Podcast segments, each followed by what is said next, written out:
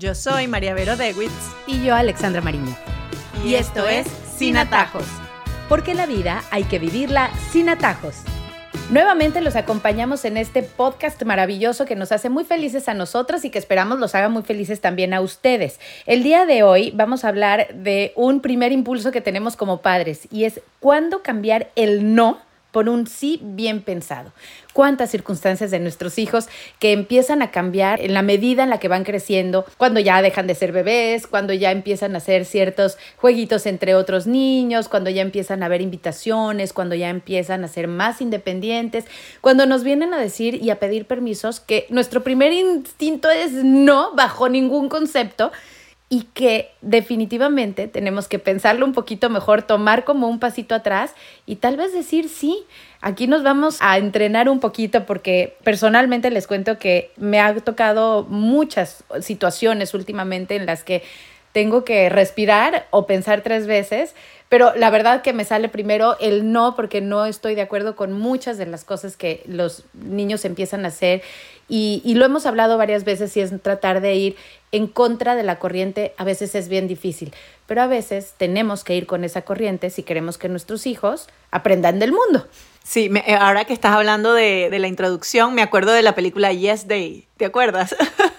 me hace pensar en esa película que es eh, como unos papás que siempre decían no, dijeron, bueno, que ahora vamos a decir todo el día así. Mis hijos se morían por un Yes Day, les dije que ni de broma, no había posibilidad de que en la casa hiciéramos eso, pero sí nos ayuda a reflexionar sobre aquellos no que decimos impulsivamente y que no los pensamos, ¿no? Tal vez porque lo que traemos de chiquitos, de nuestra crianza, de los permisos que no nos daban a nosotros, tal vez porque estamos muy cargados de los problemas del mundo, de todas las cosas que pasan, de, los peligros, ¿no?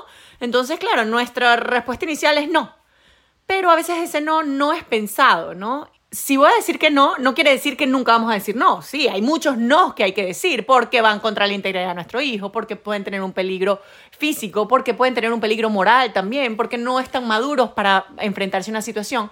Pero que ese no sea de verdad pensado y sea de verdad por su bien, no por mi comodidad, no por mi, por mi tranquilidad, porque como soy muy nerviosa, entonces mejor le digo que no para yo no estar nerviosa. No porque yo me siento bien con eso, o sea, quitar el foco de mí y ponerlo en él y pensar de verdad en el bien objetivo de mi hijo. Puede ser que a mí me dé mucho nervio que monte bicicleta de aquí al colegio, por ejemplo. Me da porque entonces hay carros, porque lo atropellan, porque puede pasar una van blanca y abrir y meterlo adentro, etcétera. Sí, todas esas cosas pueden pasar.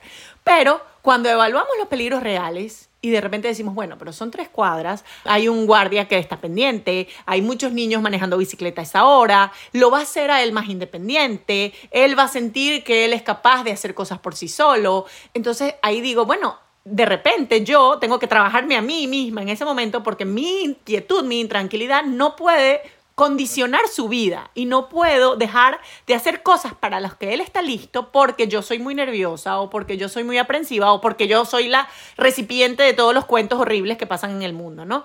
Entonces yo creo que es eso, es esa valoración la que debemos hacer. Creo que los padres, muchos, pasamos a través de eso justo que estás hablando con lo de la pandemia, por ejemplo. ¿Cómo dejamos que nuestros hijos dejaran de vivir muchas cosas por ese miedo aterrador a lo que estaba sucediendo. Pero eh, sin hablar de que era una circunstancia distinta, lo trasladamos a la vida normal, ¿no? A la vida común y corriente que ya queremos que nuestros hijos tengan. Entonces, ¿cómo te paralizas con el temor de todos los posibles escenarios que pueden suceder? Con cosas pequeñas como eh, ir a un concierto solos o a dar la vuelta al centro comercial, porque esas son las cosas que día a día nos pueden pasar. Entonces, la ida en la bici, como dices tú, la ida, la otra vez vino mi hija mayor que tiene 12 años y me dice, mami, ¿tú me dejarías ir con mis amigas al centro comercial? O sea, me está tanteando, yo sé que está tanteando la situación y me tocó como pensar, le dije, creo que a distancia. Sí, pero creo que no estás para irte sola, por ejemplo. Entonces, ¿cómo manejar esas situaciones en las que sí sabemos, porque tú nos hablas de los peligros, es lo primero que todos sí pensamos, porque es que sí pasa. Y a mí me cuesta mucho trabajo porque sí pasa y no quiero que mi hija sea un número más en esas estadísticas. Y cómo ese miedo tan tremendo ¿Qué, podemos hacer como para empezar a soltar y a dejar nosotros? No ellos, ellos están listísimos, somos nosotros, a que esas alitas sí se empiecen a abrir, ¿no? El mismo poeta que te decía el episodio pasado dice que tener un hijo es tener el mundo adentro y el corazón afuera. Ah, un día les voy a traer este poema porque es espectacular. Tener el mundo dentro y el corazón afuera implica que nuestro corazón está en esos hijos que van caminando por el centro comercial, que van en la bicicleta y se pueden caer, que van al cine solo, lo que sea. O sea, nuestro corazón está allí con ellos. Y lo tenemos afuera porque estamos todo el tiempo nerviosos de que algo les puede pasar. Pero ese corazón afuera implica aceptar que siempre hay un riesgo. Siempre. Pero es que siempre, o sea, a menos de que nosotros envolvamos a nuestro hijo en papel burbuja, lo sentemos en, la sala de nuestra casa a ver tele, eh, cosas aprobadas por nosotros, obviamente, y a leer libros aprobados por nosotros y ya. Y incluso así, pues les puede dar un aneurisma, no sé, cualquier cosa. O sea, en nuestros hijos les van a pasar cosas. Y ese riesgo hay que asumirlo, hay que asumirlo y decir, mira, yo no voy a poder si a mi hijo le pasa algo, bueno, pero se va a cortar, se puede fracturar el pie, eh, puede pasar una mala experiencia con un amigo, va a pasar un susto, sí, esas cosas van a pasar. Ahora, cuando hacemos la evaluación de riesgo, obviamente disminuimos todos los riesgos, entonces que no vaya sola, que vaya acompañada, que tenga comunicación para llamar a alguien, que haya un adulto cerca, o sea, uno va poniendo mitigantes del riesgo, ¿no? O sea, si voy en bicicleta, que lleve el casco, obviamente, eh, que no vaya de noche porque no hay luz, o sea, uno va mitigando los riesgos, siempre sabiendo que hay un porcentaje de riesgo que siempre van a cubrir. Pero ese porcentaje de riesgo es el precio que pagamos por que nuestros hijos aprendan a ser personas. Y eso tenemos que estar dispuestos a pagarlo. Porque, como tú dices, están viviendo en el mundo y ellos tienen que aprender a ir a una tienda y que les den un vuelto. Ellos tienen que aprender a hablar con un adulto y defenderse. Ellos tienen que aprender a salir a la calle y tienen que aprender a estar en un grupo. Tienen que aprender a ser personas. Y eso de ser personas implica un riesgo que tenemos que pagar nosotros los padres. Entonces, yo tengo amigas que son mamá gallina 100%, protectoras que no los dejan en ningún momento. O sea, hay que trabajarse uno mismo, hay que trabajarse. Ojo, también tengo las mamás otras, ¿no? Las que, las que más bien dan demasiados permisos porque no quieren pelear con el hijo, porque quieren ser eh, las mamás amigas, que son las cool, que son las que dan todos los permisos y nunca dicen que no. Ojo, cada una flaquea de un pie, todas flaqueamos de algo, ¿no? Pero bueno, hoy estamos hablando de las que nos cuesta más decir que sí, ¿no? Las que tenemos más miedos, etcétera. Entonces, decir, bueno, ¿cómo voy a mitigar esos riesgos y ¿Cómo estoy dispuesta yo a pagar el precio de este riesgo para que mi hijo aprenda? Mira, me lo mando para un campamento. Bueno, ¿qué va a aprender en ese campamento? Obviamente voy a buscar el campamento que tenga los valores de mi familia, en donde cuiden las cosas que yo cuido, en donde yo conozca a las personas que están con ellos y asumir que hay un riesgo porque mi hijo está lejos de mí, está durmiendo en otro lado y, bueno, también conversar de esos riesgos con nuestros hijos, o sea, obviamente, o sea, mira, tú vas a enfrentarte a esta situación, cómo la manejamos si pasa esto, cómo la manejamos si pasa lo otro, etcétera. Es importante, de verdad, darle las oportunidades de crecer, ¿no? Hay un estilo de crianza que se llama free range parenting y es uno que es así como, eh, como si estuviéramos en el bosque, ¿no? En la selva, o sea, que los niños pueden hacer todo solos, etcétera. Y el otro día leía sobre él y decía, bueno, eh, ni muy muy ni tan tan, ¿no? Tampoco, pero, pero sí tienen como una, un argumento pesado, que es decir, bueno, antes éramos mucho más libres. Había peligros, pero los padres tenían menos miedo. Los niños salían sin teléfono y pues volvían de noche y nadie sabía dónde estaban. O sea, yo incluso lo, lo hablaba el otro día con alguien, decía, yo no tenía celular, o sea, mi mamá me dejaba en una fiesta y, bueno, cuando me fuera a buscar, o sea, o en un sitio, o sea, cuando me fuera a buscar era que me iba a volver a ver, iba a volver a saber de mí, o sea, no había, hoy en día nosotros tenemos el 360, Find My Kids, llamamos 40 veces, los niños de 4, 5, 6 años tienen un reloj en donde la mamá los puede traquear, en donde los puede llamar, etc. Entonces, también este complejo de vigilantes, o sea, no somos vigilantes, somos padres, también tenemos que soltar un poquito, están en el colegio, señor, en el colegio, Dios quiera, están seguros, hay alguien cuidando bueno, es verdad que pasan cosas, pero tampoco si estuviéramos ahí hubiese mucho que pudiésemos hacer. Hay momentos en donde así estemos ahí, tampoco hay mucho que podamos hacer. Entonces creo que tenemos que trabajarnos nosotros mismos porque hay que dejarlos crecer. Yo viví en México muchos años y eso que estás diciendo se asemeja mucho con los temblores. El temblor es algo que llega en el momento menos pensado y puede ser en cualquier momento. Y yo veía que hay dos tipos de personas. Los que viven pensando dónde se van a esconder, qué van a hacer, cómo van a actuar, cuándo va a pasar, porque por supuesto hemos oído historias tremendas y México es un país que ha tenido un proceso muy difícil de edificios caídos y de la mitad de la ciudad caída y cuando tienes amigos cercanos que han vivido pérdidas de gente y demás, cuando pasan estas situaciones, entonces yo creo que son dos extremos. Pero sí creo que cuando vives pensando en el qué va a pasar y te planteas todos esos escenarios, no vives. Y mi posición frente al tema era un poco de que me agarren confesado, porque uno no puede vivir la vida pensando en que se va a acabar la vida. Uno no puede vivir la vida con nuestros hijos pensando en que algo les va a pasar. Entonces yo sí creo, y siempre lo he pensado así, es que vivir la vida es como ver una película pensando en el final de la película. Pero no puedes pasar por la vida pensando en el momento en el que llegará ese terremoto. Puede que nunca llegue ni siquiera. Entonces, sí me parece importante esto que estamos diciendo, pero claro, es mucho más fácil decirlo que hacerlo. Entonces, ya hablando en temas más concretos, la edad para todo. Mi hijo, ¿será que ya está en edad de tener el celular? Mi hijo, ¿será que ya está en edad de salir solo con los amigos a dar la vuelta? ¿Será que mi hijo tiene la edad de irse en bicicleta o de agarrar el coche o de salir? Bueno, hay cosas estipuladas, pero como papá creemos que es una edad específica. Entonces, mi hija a los 10 años le voy a dar el celular o a los 12 o a los 15. Creo que no depende mucho de la edad y más del niño, ¿no? Sí, depende de la madurez definitivamente. Podemos tener un niño de 12 años que es muy maduro y un niño de 12 que es completamente inmaduro. Entonces depende de cómo lo vemos a él eh, maduro para apegarse o no o para realizar ciertas cosas. Y yo creo que también es muy bueno el tema del entrenamiento. El tema del entrenamiento lo toca Amy McReady en el libro de Mimi Epidemic, que ya lo he hablado mucho aquí. Cómo nosotros acompañamos a nuestros hijos la primera vez que van a hacer algo.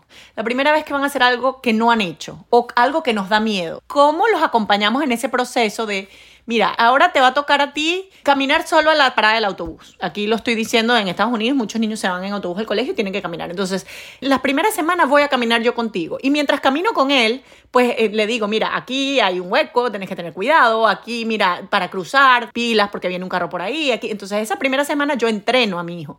Y luego, el primer día que le toque solo, voy a estar muerto en la casa, sí, probablemente. Pero ya poco a poco, mientras vayan pasando las cosas, me voy a dar cuenta que él puede, que él puede y que lo puede hacer solo. Y ya esa aprensividad va a bajar. No siempre vamos a sentir ese miedo. Y yo hablo nuevamente mucho con estas mamás gallinas y la primera vez que lo sueltan les cuesta mucho, o sea, y sufren, pero poco a poco ese miedo va bajando, o sea, ya lo hizo, lo hizo bien, no le pasó nada y ya uno se va tranquilizando, ¿no? Entonces, yo creo que ese periodo de entrenamiento para todo, para el celular incluso, acompañarlo en el uso, o sea, cómo, cuántas horas, cómo lo vamos a usar, qué apps vas a bajar, qué permisos tienes, si tienes permiso de, de social media, todo progresivo, ¿no? Bueno, tienes el teléfono, pero no puedes bajar redes sociales porque todavía no tienes la edad. Entonces, mientras me vayas demostrando que usas bien el teléfono con el tiempo y tal, entonces ahora sí puedes bajar una y luego, bueno, mientras me demuestres que usas bien esa, bajas la otra. Entonces, mientras vamos como acompañándolos en ese proceso, estamos cumpliendo con nuestra labor de ser padres, de guiar en el proceso, pero también les estamos dando las herramientas para que ellos puedan ir solos después en la vida, ¿no? O sea, no toda la vida van a caminar agarrados de la mano de nosotros al, autobús,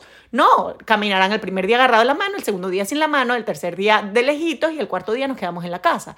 Y así con todo. La primera vez que vayan al cine con las amigas, pues yo me siento atrás, la segunda tres filas más atrás y la cuarta, pues me quedaré afuera y la quinta ya las dejo mientras van creciendo y me van demostrando que son maduros para manejar ciertas situaciones y si me demuestran que no son maduros, pues un stop, ¿no? Ahí separamos y decimos, no, definitivamente este niño todavía no está maduro porque le pasó esto y no supo manejarlo. Entonces paramos y en seis meses volvemos a discutirlo y volvemos a intentarlo, ¿no? Además nuestros hijos se van a sentir acompañados, pero van a sentir también que confiamos en ellos. Decirle, mira, yo te voy a acompañar esta primera vez, para enseñarte, para acompañarte, pero tú puedes solo y tú lo vas a hacer solo la próxima vez. Entonces le estamos dando también la confianza de que ellos pueden y esa confianza es importante. Como decíamos la otra vez, también es la base de la autoestima. Sentir que yo puedo hacer cosas por mí mismo sin tener a nadie que me ayude, sin que mi mamá me esté llamando 60 veces, porque eso es otra. Entonces lo dejo ir, pero atiéndeme el teléfono. ¿Dónde estás? ¿Y por qué tienes el 4% de batería? ¿Y con quién estás hablando? Señor, no lo está dejando nada. O sea, eso no es dejarlo. O sea, dejarlo es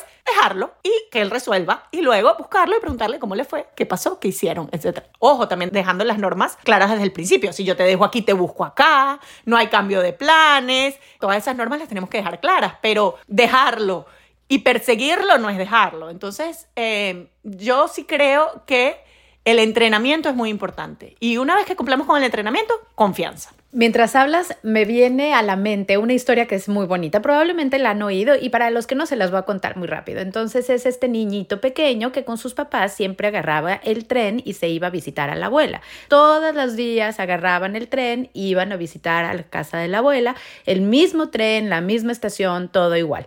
Hasta que un día el niño ya creció y le dice a los papás, yo creo que yo ya estoy lo suficientemente grande y yo ya tengo la capacidad para poder ir a casa de mi abuela y de regreso solo déjenme ir y los papás no se sentían muy seguros, pero el niño insistía, insistía, insistía hasta que dijeron, bueno, vamos a hacerlo. Entonces lo dejan en la estación, lo dejan ahí y el papá le da un abrazo le da un papelito, se lo guarda en el bolsillo y le dice, si te sientes mal en algún momento, lee este papelito que te dejé acá. Entonces se lo da. Y el niño se sube feliz, pero muy contento porque lo habían dejado.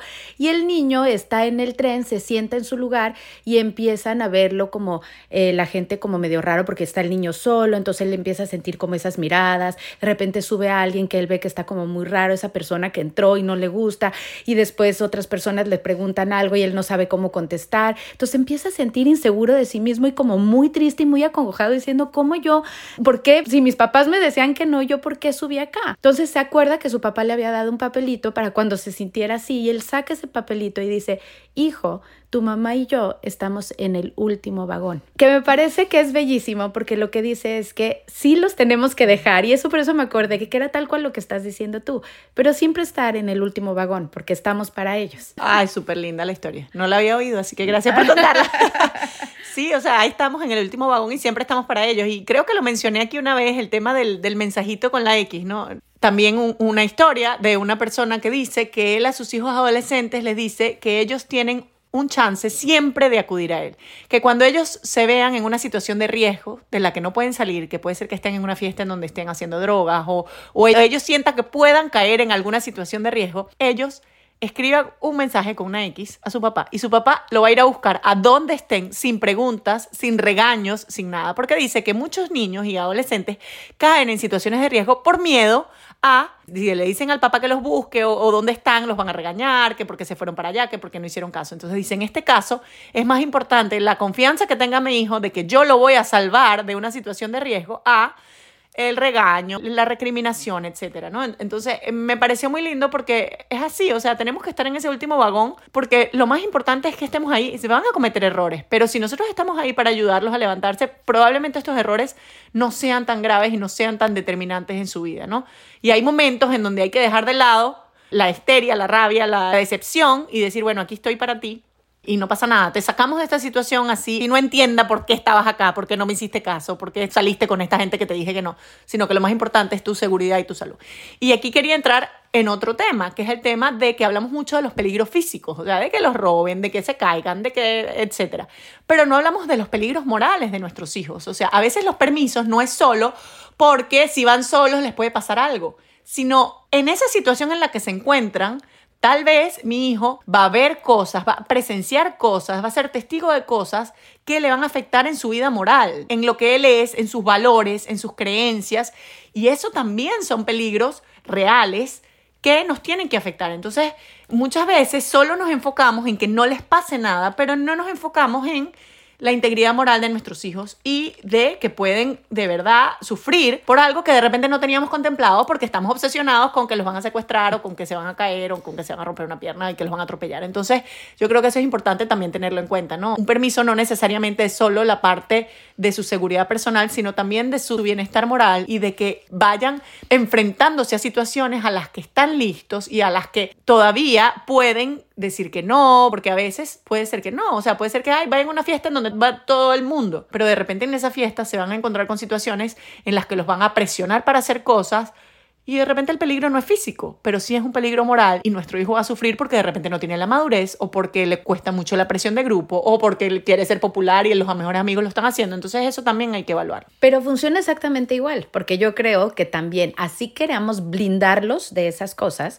Al contrario, hay que entrenarlos para decir, ok, vas a ir a esa fiesta, te vas a encontrar con esto, esto y esto, y vas a ver esto, esto y esto. Tú no lo habías considerado, pero yo sé porque ya estuve. ¿Y qué vas a hacer en ese momento? ¿Cómo debes de reaccionar? ¿Te alejas? ¿Te vas para otro lado? No significa que no la vaya a pasar bien, pero que tenga conciencia que lo que va a estar viendo en X concierto, en una película, en una fiesta, en lo que vaya a estar haciendo, es parte del mundo, pero tú cómo vas a asumir eso que estás viendo, cómo va a entrar a tu corazón, a tu mente y cómo lo vas a recibir y cuál va a ser tu perspectiva frente a eso, porque los niños sí son capaces de entender eso, también lo comprenden. De ahí yo creo que sí, ese es el transformar el primer no que me llegue a mi cabeza por un sí bien pensado y bien instruido, ¿no? Hacia nuestros hijos. O sea, te voy a dar el sí, pero, y ahí viene la cantaleta de mamá. Claro, obviamente, obviamente. O sea, lo que yo digo es que también hay nos bien dados.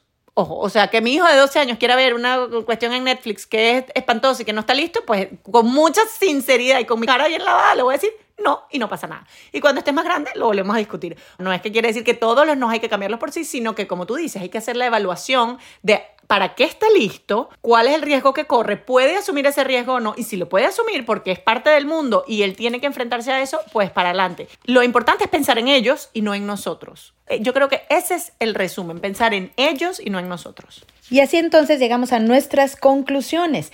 ¿Cuándo cambiar el no por un sí bien pensado? Hay que reflexionar sobre aquellos no que decimos impulsivamente, pensar siempre en el bien objetivo de nuestros hijos.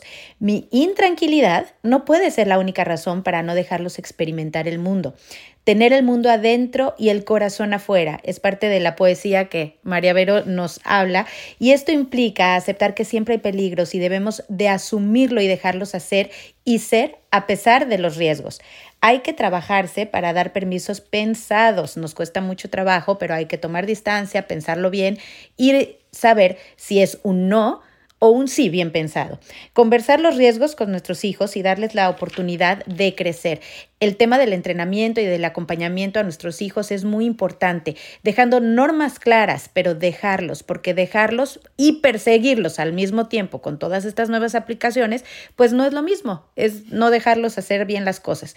Tener claves con nuestros hijos para cuando ellos sientan que están en una situación de riesgos sin regañar y sin preguntar. Vale la pena que lo establezcan esa clave con sus hijos, una X, un emoji, lo que quieran, pero siempre que sepan que cuando ellos mandan ese mensaje es porque necesitan a papá o a mamá. Los peligros hay Claro que sí, físicos, pero también morales, que son los que también hay que considerar y hablar con ellos sobre esos temas. Lo más importante es pensar en ellos y no en nosotros cuando de permiso se trata. Les agradecemos por todas las veces que nos escuchan y nos escriben y los invitamos a que nos escriban más a nuestro email sinatajospodcast.gmail.com. Allí recibimos sugerencias, comentarios, todo lo que quieran decirnos. Y también los invitamos a que se suscriban a su plataforma de podcast favorito para que les avise cuando tengamos un nuevo podcast. Y también nos ponen un corazoncito. Si le dan like, pues nos suben las vistas y así nos ayudan. Yo soy Alexandra Mariño. Y yo María Vero de Y, esto es Sin Atajos. Porque la vida hay que vivirla sin atajos.